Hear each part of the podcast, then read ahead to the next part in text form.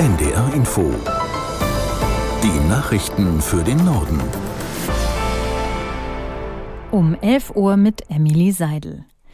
In den USA und in Europa haben Politiker erleichtert darauf reagiert, dass Israel und die radikal-islamische Hamas ein Abkommen geschlossen haben.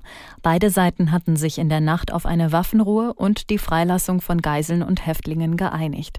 US-Präsident Biden und EU-Kommissionschefin von der Leyen haben den Schritt gelobt.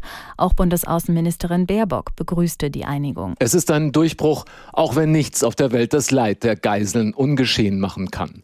Per Online-Dienst Dienst X, ehemals Twitter, hat die deutsche Außenministerin Annalena Baerbock erleichtert auf die jüngsten Nachrichten aus Israel reagiert.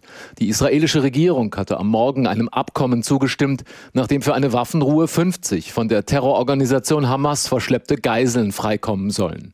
Laut Medienberichten handelt es sich dabei um 30 Kinder und 20 Frauen. Im Gegenzug soll Israel weit über 100 palästinensische Gefangene freilassen.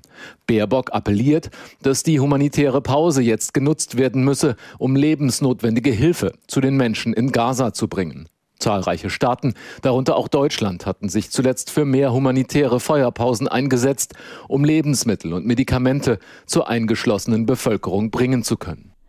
Indien hat für heute zu einem Online-G20-Gipfel eingeladen, auf dem auch Russlands Präsident Putin sprechen will.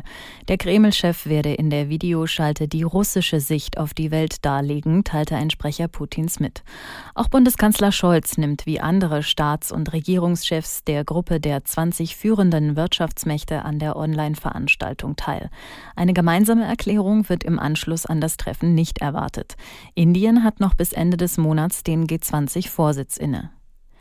Wenn bei Prüfungen bestimmte Teilleistungen wie etwa die Rechtschreibung nicht bewertet werden, darf das im Zeugnis grundsätzlich vermerkt werden. Das hat das Bundesverfassungsgericht in Karlsruhe entschieden. Dies dürfe aber nicht auf Fälle der Lese- und Rechtschreibstörung Legasthenie begrenzt werden, so die Richter. Damit haben die Verfassungsbeschwerden von drei ehemaligen bayerischen Abiturienten mit Legasthenie Erfolg. Sie hatten geklagt, weil es bei Schülerinnen und Schülern mit anderen Behinderungen keine Zeugnisvermerke gab, obwohl einzelne Teilleistungen nicht bewertet wurden. Dadurch sahen sich die Kläger diskriminiert. In den Niederlanden hat die Parlamentswahl begonnen. Bis 21 Uhr können etwa 13,3 Millionen Wahlberechtigte ihre Stimme abgeben. Aus Den Haag, Ludger Katzmierzak. Nach den jüngsten Umfragen dürfen sich drei Parteien Hoffnungen auf den Wahlsieg machen. Die seit 13 Jahren regierende VVD, die Freiheitspartei des Rechtspopulisten Gerd Wilders und das neue Bündnis aus Sozialdemokraten und Grünen.